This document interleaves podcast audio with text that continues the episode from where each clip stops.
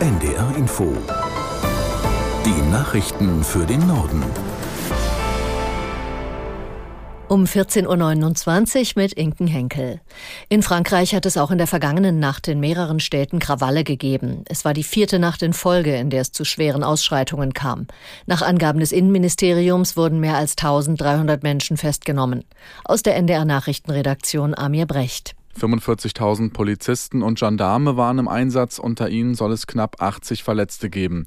Bei den Krawallen wurden zahlreiche Autos in Brand gesteckt, mehrere Gebäude gingen in Flammen auf, auch Geschäfte wurden geplündert. Hintergrund ist der tödliche Schuss eines Polizisten auf einen 17-Jährigen bei einer Verkehrskontrolle Anfang der Woche in einem Pariser Vorort. Aber nicht nur in Paris kam es zu Ausschreitungen, sondern auch in anderen Großstädten wie Marseille oder Lyon. Der Beamte, der den Schuss auf den Jugendlichen abgegeben hatte, sitzt zurzeit in Untersuchung Untersuchungshaft.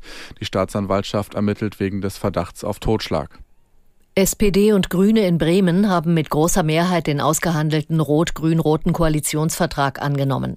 Bei dem SPD-Landesparteitag gab es unter den 130 Delegierten überwiegend Ja-Stimmen und nur wenige Gegenstimmen und Enthaltungen.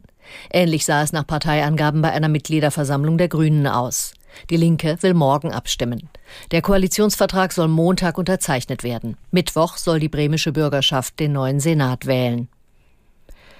Die Söldnergruppe Wagner baut laut Einschätzung von US-Experten nach ihrer gescheiterten Revolte in Russland drei Militärlager in Belarus auf. Das Institut für Kriegsstudien in Washington berichtet von hochauflösenden Satellitenbildern, die gestern gemacht worden seien. Sie zeigten auf einer ehemaligen Militärbasis in Belarus mehr als 300 Zelte, in denen 20 bis 50 Personen untergebracht werden könnten. Zwei weitere Wagner-Lager seien in Planung, heißt es.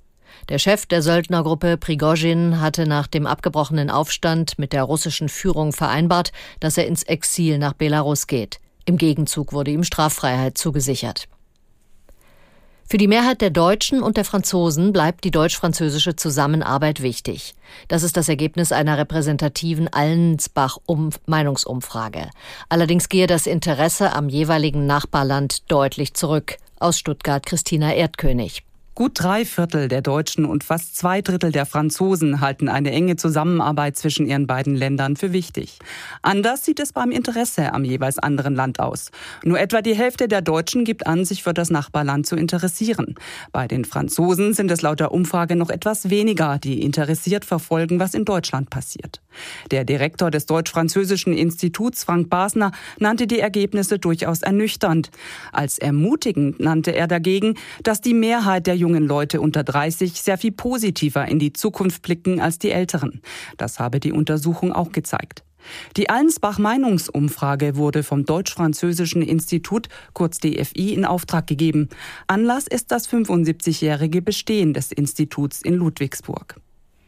Papst Franziskus hat seinem argentinischen Landsmann Erzbischof Fernandes eine der wichtigsten Aufgaben an der Spitze der katholischen Kirche anvertraut. Der 60-Jährige wird Präfekt des Dikasteriums für die Glaubenslehre. Die Einrichtung war früher als Kongregation für die Glaubenslehre bekannt. Von 1981 bis 2005 stand ihr, bis zu seiner Wahl zum Papst, Josef Ratzinger vor. In den vergangenen Monaten hatte es Spekulationen gegeben, Papst Franziskus ziehe auch den Hildesheimer Bischof Heiner Wilmer als Kandidaten für das Glaubensdikasterium in Erwägung. In Rostock ist heute die 85. Warnemünder Woche offiziell eröffnet worden. Bis zum 9. Juli werden etwa 650 Seglerinnen und Segler Regatten auf der Ostsee veranstalten. Und an Land gibt es ein großes Sommerfest für die Besucherinnen und Besucher. Aus Warnemünde Axel Krummenauer. Insgesamt über 400 Boote sind die Woche über hier im Hafen imposant zu beobachten, von den Molenköpfen und vom Strand aus allemal. Heute und morgen gibt es im Kurhausgarten ein buntes Programm. Am Strand geht es auch sportlich zu mit einem großen Beachhandballturnier und morgen wird dann am alten Strom ein Nachbau der historischen Warnemünder Segelfischerboote erwartet, ein Twice-Marker. Das waren die Nachrichten.